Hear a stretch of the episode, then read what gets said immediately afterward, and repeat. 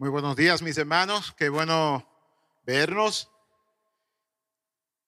Eh, bueno, la mitad de ustedes de la cara, ¿no? Porque a mí sí me pueden ver entero, pero ustedes, ¿verdad? Por las cuestiones de salud y de seguridad, tenemos nosotros que, que usar estas eh, mascarillas. ¿eh? Y qué difícil ha sido este año, ¿no?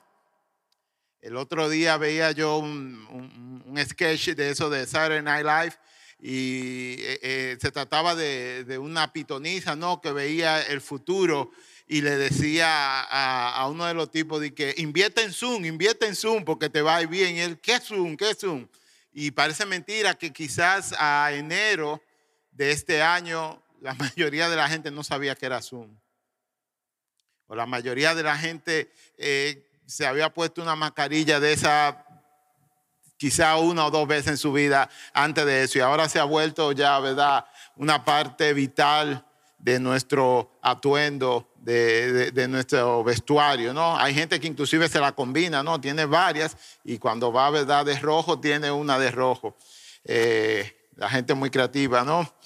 Y durante eh, ya varios domingos, eh, nosotros hemos estado hablando aquí, ¿verdad? En la iglesia eh, acerca del libro de Hechos, tratando de ver y de enfocarlo desde ¿verdad? la perspectiva, las situaciones que nos ha tocado vivir ahora de mucho cambio. O sea, eh, mucha gente este año, ¿verdad? Tenía planeado viajes, eh, casamientos y muchísimas otras cosas más y ha tenido que cambiar por la situación, ¿verdad? Ha tenido que a la situación. Y algo más o menos así fue lo que pasó con los primeros cristianos en el libro de Hechos. Ellos de repente, ¿verdad? Eh, eh, tenían a Jesús y era un grupo de seguidores y de un día para otro, literalmente, pasaron a ser lo que estaban eh, gerenciando, ¿verdad? Todo este asunto de la iglesia. Y nosotros, ¿verdad? Hemos cre creído, ¿no? Que hay muchas enseñanzas en el libro de Hechos y por eso la hemos estado compartiendo eh, durante todo este tiempo y hemos estado hablando, ¿verdad? De cómo los, los discípulos, eh, la iglesia tuvo que reimaginarse eh, el evangelismo, reimaginarse, ¿verdad? Cómo orar, porque no solamente era el cambio de que Jesucristo se había ido, sino de que la iglesia también estaba enfrentando persecución, estaba enf enfrentando a las autoridades, estaba enfrentando a un grupo que no quería, ¿verdad?, que la iglesia eh, progresara. Así que la iglesia tuvo que reinventarse, reimaginarse, eh, eh, readaptarse a todas las cosas, como nos ha pasado a nosotros en estos tiempos. Y precisamente yo creo que, ¿verdad? Eh, hay muchas enseñanzas, muchas lecciones que nosotros podemos aprender y si no has podido escuchar todos los mensajes de esta serie, te eh, aconsejo, te estimo, ¿verdad? A que vayas al canal de, de, YouTube del Círculo, a los podcasts que están donde quiera que se pueda conseguir podcast y busques, ¿verdad? Los podcasts del Círculo y escuches cada una de las prédicas porque estamos seguros de que Dios te va a hablar. Y hoy precisamente queremos terminar con esta serie del libro de, de, de Hechos. Y yo quisiera, ¿verdad?, empezar nuestra conversación con algunas preguntas. Y la primera es esta. ¿Quién es la iglesia? Esa, yo la puse primero porque se supone que es fácil, ¿no? Eso lo decimos aquí todo el tiempo. ¿Quién es la iglesia? Ok, yo voy a pensar que por la mascarilla que casi no se oye y todos están diciendo, yo soy la iglesia. Repítalo, dígalo duro. Yo soy la iglesia. Eso es algo que nunca se nos debe de olvidar. Es algo que siempre tenemos que tener aquí. Donde sea que vayamos, donde sea que estemos, nosotros somos la iglesia. Ahora, ¿qué es la iglesia? Y no es retórica la pregunta, por favor, anímense. O si no, yo lo animo así. Fulano, dime. ¿Qué es la iglesia? Dígame, alguien. Muy bien, por allá no veo quién fue, pero ¿qué, ¿qué es la iglesia? ¿Quién más me puede decir? ¿Perdón? Exacto, el grupo de personas que siguen a Dios, eh, nosotros en, en, el colectivo, ¿verdad? Somos la iglesia. Y según, como dijo David, me parece que fue según Efesios, ¿verdad? En su capítulo 1, los versos 22 y 23, nosotros somos el cuerpo de Cristo. Dice Pablo, Cristo es la cabeza, ¿no? Y nosotros, como la iglesia, somos su cuerpo. Así que sabemos que somos la iglesia, y sabemos que eso significa que somos el cuerpo de Cristo. Ahora, ¿cuál es la misión de la iglesia? ¿Cuál es la razón de ser de la iglesia? Mi hermano Leorge. ¿Perdón? Repartir la palabra, anunciar la palabra. ¿Quién más quiere eh, aportar algo? Aquí mi hermano Benjamín, dígame. Adorar a Dios, muy buena Benjamín, gracias. ¿Y quién más? Ha estado correcto, muy bien. La misión, la razón de ser de la iglesia eh, es, como dice Leorge, repartir la palabra, anunciar la palabra, como dijo Benjamín, es adorar al Señor. Y ojo, adorar es más que cantar aquí, ¿no? Adorar es una forma de vida. Yo sé que todos ustedes lo saben, pero lo acoto para los que están viendo por YouTube que quizás no lo sepan, pero ustedes aquí. El asunto es que la misión de la iglesia es eso que ustedes han dicho. Y en Mateo 28, en los versículos 18 ah, al 20, Jesucristo mismo deja claramente establecido cuál es la misión de la iglesia. Le invito a leer, dice, dice, Jesús se acercó y dijo a sus discípulos, se me ha dado toda autoridad en el cielo y en la tierra. Por lo tanto, Vayan y hagan discípulos de todas las naciones, bautizándolos en el nombre del Padre y del Hijo y del Espíritu Santo. Enseñen a los nuevos discípulos a obedecer todos los mandatos que les he dado y tengan por seguro esto, que estoy con ustedes siempre hasta el fin del mundo. Eso lo dice Jesucristo justo antes de ascender al cielo, de despegar. Es como su testamento, ¿no? su última voluntad, como ¿verdad? decimos aquí. Así que en esos tres versículos está muy claramente definida la misión de la iglesia. Y lo, podemos, lo primero que podemos ver es que Jesús le dice, vayan y hagan discípulos, ¿verdad? Y después le dice que los, que los bauticen y después le dice que le enseñen a esos nuevos discípulos los mandamientos que Jesús les ha dado. Entonces, a primera vista, la misión de la iglesia parece fácil, hacer discípulos, ¿verdad? Jesús acababa de hacerlos a ellos discípulos, así que me imagino que lo tenían fresco. Así que solamente sería repetir el proceso. Lo otro que es, bautizar, muy bien.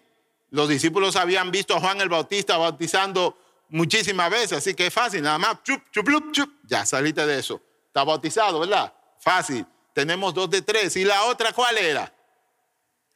Enseñar, ¿verdad? Y pasa lo mismo que con hacer discípulos. Jesucristo les acababa de enseñar las cosas, así que se supone, ¿no? Que debían de tenerlo fresco. Pero, adivinen qué. La misión parece sencilla, pero no lo es. No lo es. Y Jesús lo sabía. Por eso Jesús le dice en Hechos capítulo 1 dos veces. Hechos capítulo 1 y Mateo, ¿verdad? 28, especialmente los últimos versículos de Mateo, son eh, eh, historias, son, perdón, textos, son crónicas de la misma historia, ¿verdad? Hechas por dos personas diferentes. O sea, ellos están relatando, tanto Mateo como Lucas, que eh, el momento de la ascensión de Jesucristo al cielo. Así que Mateo, ya lo acabamos de leer, ¿verdad? Donde Jesús le dice eh, a los discípulos lo que, lo que tienen que hacer. Y ahora leemos nosotros en Hechos capítulo 1, los versos 4 y 8, y dice, una vez, mientras comía con ellos, les ordenó, ¿verdad? Hablando de Jesús, no se vayan de Jerusalén hasta que el Padre les envíe el regalo que les prometió. Tal como les dije antes, Juan bautizaba con agua, pero en unos cuantos días ustedes serán bautizados con qué? ¿Con qué? con el Espíritu Santo. Y pasa entonces al versículo 8 y dice, sigue Jesús hablando, pero recibirán poder cuando el Espíritu Santo descienda sobre ustedes y serán mis testigos y les hablarán a la gente acerca de mí en todas partes, en Jerusalén, por toda Judea, en Samaria y hasta los lugares más lejanos de la tierra. Jesús sabe que la iglesia no puede cumplir con esta misión por sí sola. Por eso les indica a los discípulos que antes de iniciar la misión, le dice, no se vayan de Jerusalén, sino esperen el poder de Dios. Y se lo dice dos veces. Hace énfasis, o sea que es importante. Y así iniciando la conversación, yo creo que hay dos, dos enseñanzas, dos takeaways, como dicen los americanos, que nosotros podemos recoger de lo que hemos hablado hasta ahora. Y lo primero es que como iglesia tenemos una misión. Tú tienes una misión. Y eso es muy importante que lo tengamos en mente. ¿Saben por qué? Porque lamentablemente muchos de nosotros vivimos y nos comportamos siendo cristianos como si hubiéramos comprado, un ticket de un vuelo directo hacia el cielo. Y ya. Y nuestra única responsabilidad es esperar el día en que nos llamen, en que nos inviten a pasar. Nada que ver. Nada que ver. Cuando tú decides hacerte parte del el cuerpo de Cristo, cuando tú decides decir yo soy la iglesia, tú estás asumiendo un compromiso, estás asumiendo una misión. Y es una misión difícil, no es fácil. Por eso necesitamos el poder del Espíritu. Jesucristo en menos de 10 versículos se los recuerda dos veces. Cuando tú vas a salir de tu casa y dejas a alguien ahí, ¿qué tú les repites usualmente cuando te vas saliendo y, te vas a montar al carro? Tú haces énfasis en las cosas que tú entiendes que son más, más importantes. Porque tú quieres que la persona que se quede ahí no se le olvide que la persona que se queda ahí entienda la importancia de eso. Jesucristo hace énfasis en la necesidad que nosotros tenemos del Espíritu Santo. Y volviendo a lo de arriba, tenemos una misión. Y lo más importante de, de, eso de tener una misión es que un día vas a tener que dar un reporte de cómo te fue en tu misión. Vas a tener que dar un informe. Y si quieres saber más, ¿verdad?, cómo se manejará eso en el momento en que cada uno de nosotros se vea delante de Dios, te invito a leer en Mateo 25, a partir del verso 14, la historia, la parábola de los talentos. Tendremos que dar cuenta Así que, como decía al principio, la Biblia nos muestra, ¿verdad?, en el libro de Hechos, eh, cómo la iglesia incipiente, la iglesia, ¿verdad?, recién nacida, empezó a lidiar con situaciones de cambio, empezó a lidiar con la misión bajo, ¿verdad?, la ayuda del Espíritu. Y yo quisiera que hoy nos enfocáramos en una de esas eh, eh, eh, luchas, dificultades que tuvieron nuestros primeros hermanos, ¿verdad?, del siglo primero. Y veamos qué pasó, cómo ellos lo manejaron y qué el Espíritu, qué Dios nos dice a través de su palabra en el día de hoy. Así que yo les voy a pedir, mis hermanos, que vayan buscando en su Biblia, en sus celulares, Hechos capítulo 15, porque vamos a leer un poco, ¿verdad? De ahí. Y en lo que ustedes buscan, yo les voy a poner el background de la historia para que, ¿verdad? Eh, eh, estemos todos en el mismo contexto. En el capítulo 13 de Hechos, Pablo inicia su primer viaje misionero y también lo finaliza. Lo finaliza, ¿verdad?, en una ciudad que se llamaba Antioquía, Antioquía de Siria, para ser exactos. Allí, ¿verdad?, Pablo se reúne con los cristianos que fueron los que los enviaron, los cristianos de esa ciudad, y les rinde un informe de cómo les fue, les cuenta, mira, pasó esto, pasó lo otro. El capítulo 13 de Hechos muy interesante. Les animo, ¿verdad?, a que si pueden, eh, eh, se lo lean, ¿verdad?, esta tarde, esta semana.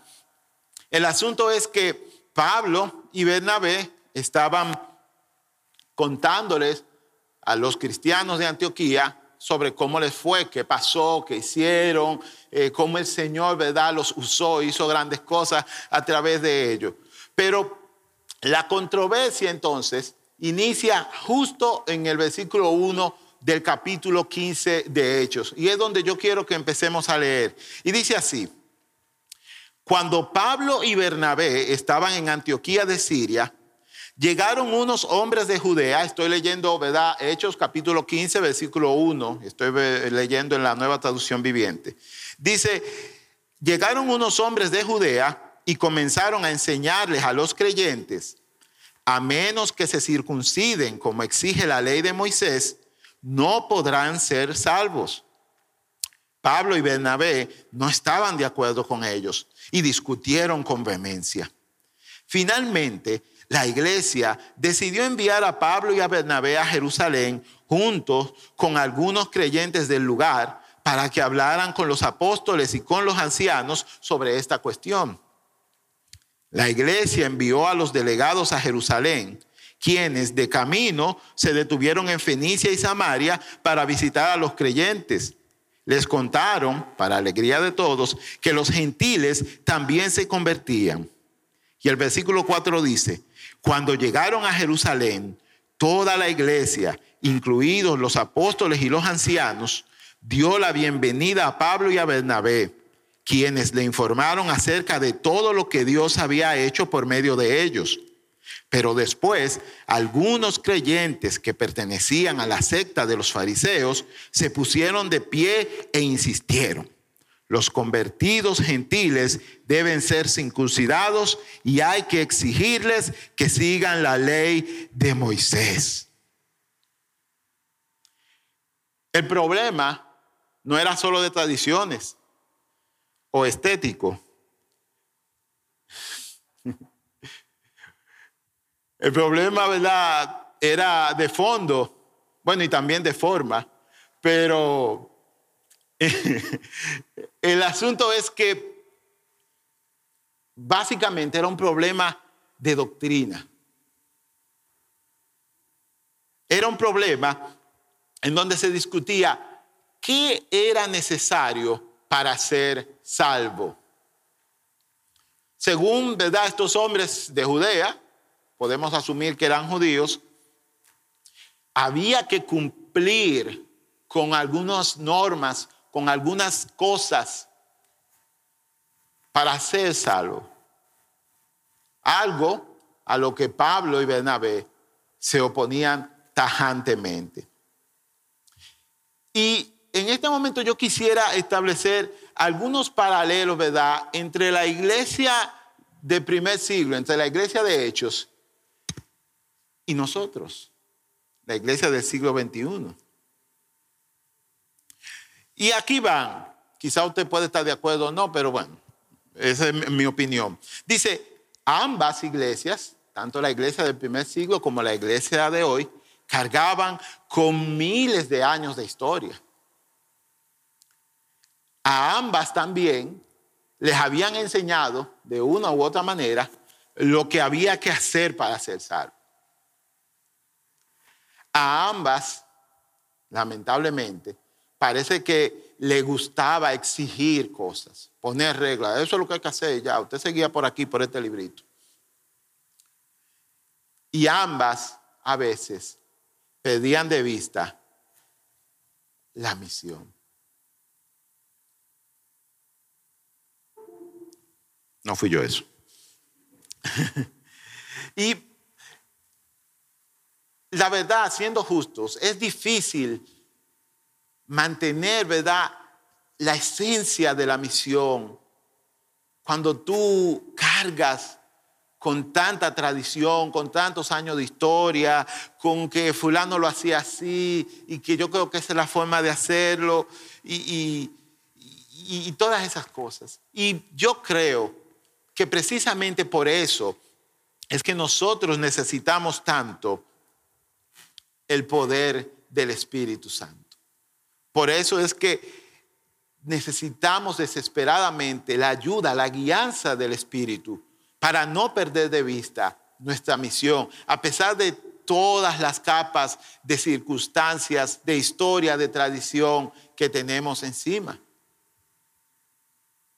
Y a veces la gente piensa que cuando uno habla en el contexto cristiano de tradición se refiere, ¿verdad?, a, la iglesia católica, pero nada que ver. La iglesia evangélica también tiene muchísimos años de tradición. Cuando usted nació, ¿verdad? bueno, por lo menos los que nacimos en hogares cristianos, eh, se nos enseñaron básicamente eh, eh, doctrina. Nos adoctrinaron. Mira, aquí uno se comporta así, así, así, así, esto es así, así, así, así, así. Y como uno era un niño, ¿verdad? No se le ocurrían muchas preguntas. Sencillamente mi papá y mi mamá me dijeron que era así y ya. Y por mucho que yo quiero a mi papá y por mucho que yo quiero a mi mamá, ellos a veces nos enseñaron cosas que eran más tradicionales que necesariamente doctrinales. Y lo hicieron con bien. Y lo mismo yo estoy seguro que me va a pasar con mis hijos. Uno con buena intención también puede hacer, ¿verdad?, un poco de daño. Pero la iglesia del primer siglo resolvió esta situación cerca de Dios, buscando la guía de Dios y, pensando. Y por eso yo lo quiero invitar a que sigamos leyendo, ¿verdad? Ahora a partir del, del verso 6 en Hechos 15. Y dice así, así que los apóstoles y los ancianos se reunieron para resolver este asunto.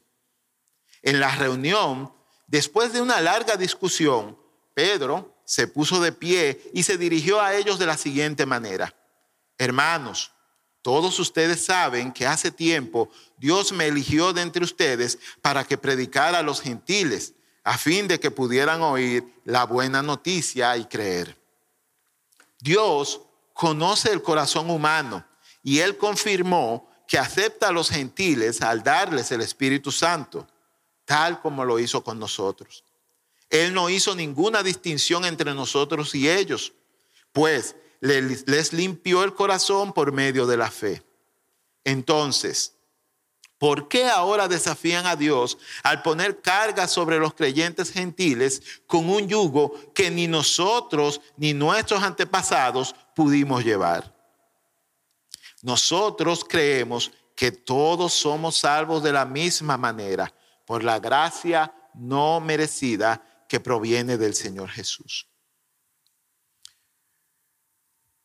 Y lo primero, ¿verdad? Que me llamó la atención de este versículo, de este pasaje, es el versículo 10, donde Pedro usa el sentido común. Léelo ahí en tu Biblia. Pedro le dice, ¿por qué ustedes quieren ponerle cargas a estos hermanos que nosotros ni nuestros antepasados pudieron cumplir? O sea, ustedes saben que no se puede. Entonces, ¿qué es lo que quieren? ¿Cuál es el punto? Y lo segundo es que Pedro tenía claro, tenía clara la misión.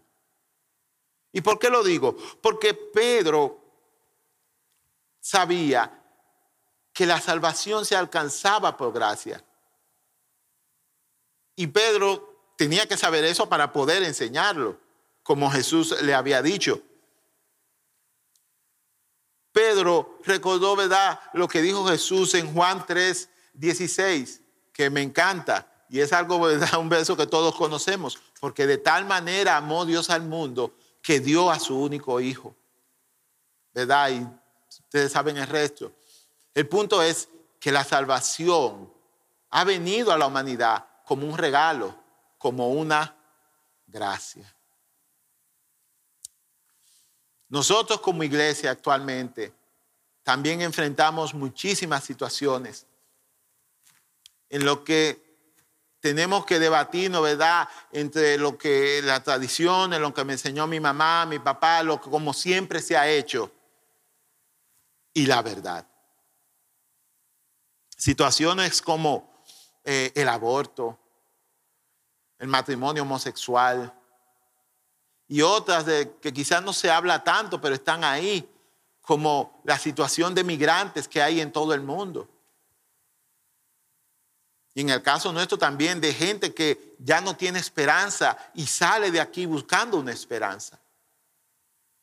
Esas son situaciones que la iglesia tiene que tratar con ellas.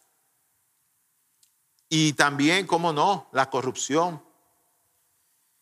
Y lamentablemente, lamentablemente, muchos de nosotros como iglesia, aún con las mejores intenciones, somos avasallantes al momento de denunciar el pecado. Pero no somos tan proactivos al momento de mostrarle amor al pecador. Y ambas partes, ambas cosas son parte de la misión. No es que una está mal y la otra está bien. La iglesia está llamada a denunciar el pecado, a ser sal y ser luz. Pero la iglesia también está llamada a amar, a señalarle al mundo el camino a la cruz. Y yo pienso que una de las situaciones en que nosotros de verdad necesitamos el poder del Espíritu, la ayuda de Dios, es en encontrar el balance perfecto entre esas dos cosas. Tenemos que denunciar lo que está mal, tenemos que denunciar lo que es pecado, pero también tenemos que amar. Tenemos que, mostrar el amor de Dios a las personas que están perdidas. Decirle, mira, hay esperanza. No importa lo que hayas hecho, hay esperanza. Dios puede tornar la oscuridad en luz. Yo pienso que debemos de aprender de Pedro. Usando el sentido común, sí. Hay veces que sencillamente nosotros nada más damos para adelante, damos para adelante, damos para adelante y no, no nos sentamos a pensar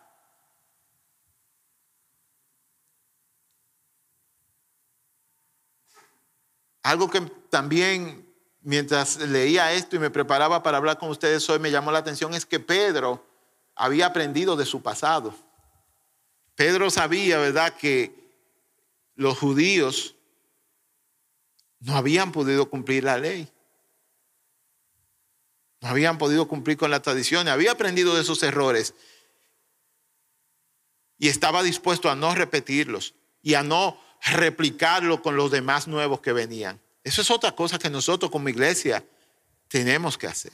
Aprender de nuestros errores del pasado, de nuestra historia, y no repetirlo, no enseñárselo a los que vienen para que siga el ciclo, sino cortarlo ahora.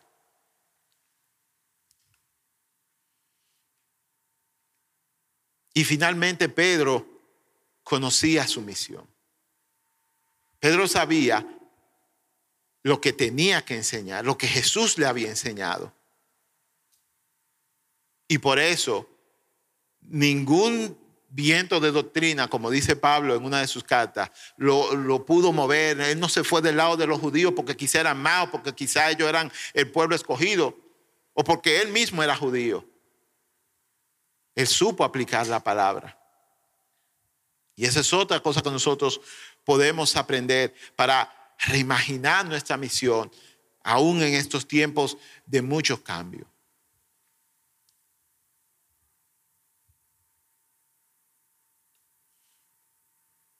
Y por último, si nosotros queremos cumplir nuestra misión, debemos estar conectados con el Espíritu. Es muy importante. De hecho, es imprescindible.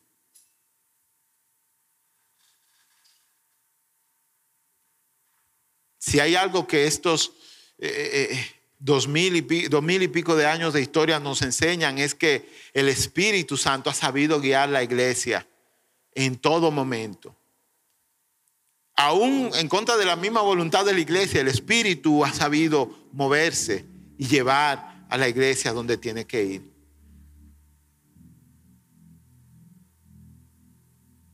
Podemos confiar en la guianza del Espíritu, debemos confiar en la guianza del Espíritu, debemos buscar la llenura del Espíritu. ¿Y cómo hacer eso?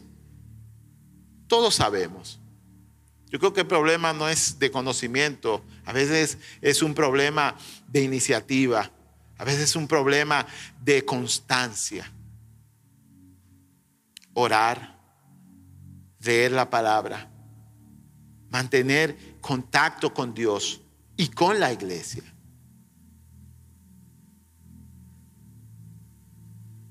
Si nosotros queremos ser exitosos en nuestra misión, sin importar el marco circunstancial que se nos presente, nosotros necesitamos el poder del Espíritu Santo. Nosotros necesitamos ser fiel a la palabra, sin importar lo que digan los demás. Y ser fiel a la palabra muchas veces va a traer la crítica de otros cristianos también. Mira tú. Pedro no tuvo miedo de quizá enfrentarse a sus compatriotas judíos, sino que él decidió ser fiel a la palabra. Y él sabía que la salvación era un regalo y que no había que hacer nada más para conseguirlo. Asimismo, nosotros colectivamente, pero también individualmente, cada uno de nosotros nos vamos a enfrentar con situaciones en que el Señor espera que nosotros brillemos, que seamos luz, que seamos sal, que seamos, que hagamos una digna representación del cuerpo de Cristo. Así que por eso yo les animo, mis hermanos, concentrémonos más en el Señor. Recuerden, ser cristiano no es comprar un ticket de entrada al cielo, nada que ver. Hemos adquirido una misión, una responsabilidad por la cual un día tendremos que dar cuenta. Que si algo se te queda grabado de lo que hemos hablado hoy, que sea eso. Un día vas a tener que decirle al Señor qué hiciste con la responsabilidad que te tocó. Yo quisiera que, que oráramos.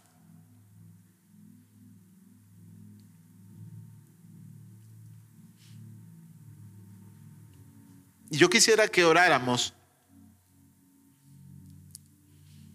primero pidiéndole al Señor, y por favor, mientras hablo, ve orando ahí en tu corazón, en tu lugar, que le pidamos al Señor que nos ayude a serle fiel a su misión. Que sin importar la circunstancia en la que estemos, que recordemos que el Señor nos escogió y nos llamó a ese lugar, precisamente porque Él sabe que con el poder del Espíritu nosotros podemos ser efectivos en ese lugar. Yo no puedo ir a hablarle a tus amigos del Señor. O sí, a lo mejor sí pudiera ir, pero sería mucho más efectivo si vas tú, que los conoces, que ellos te conocen.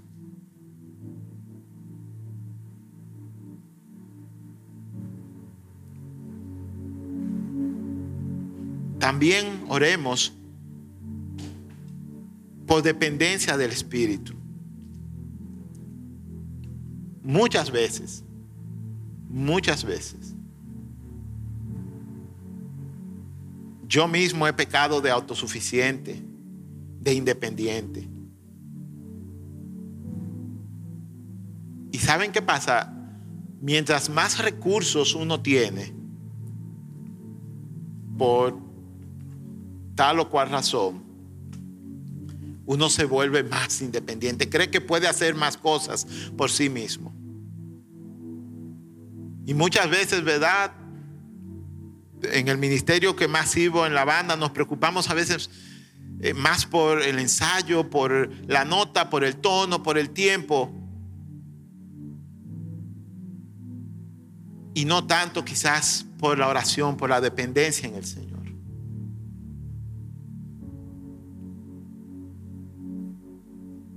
El Señor, gracias a Dios, nos, ha hablado acerca de eso. Y por eso se lo, se los comento a ustedes como testimonio, como ejemplo, para que recuerden que necesitamos de una manera desesperada el poder del Espíritu para cumplir con la misión. Si no, no lo vamos a lograr. Jesús dijo en Juan capítulo 15, ¿verdad? Apartados de mí, no pueden hacer nada.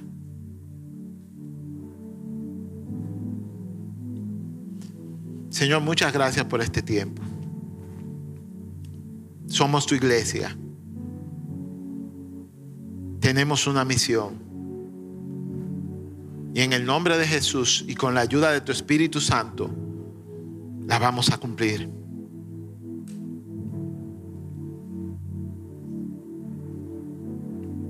Padre, por favor, que tu Espíritu, Señor, a través de tu palabra, de los hermanos,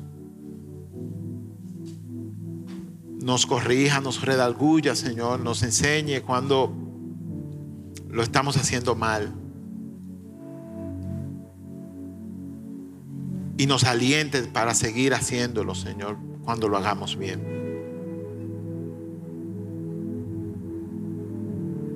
Gracias Señor por encontrarnos eh, eh, eh, y llamarnos para cumplir con tu misión. Qué privilegio.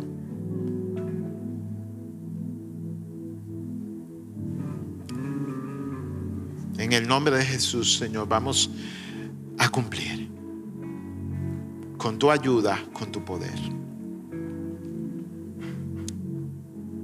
Amén y amén.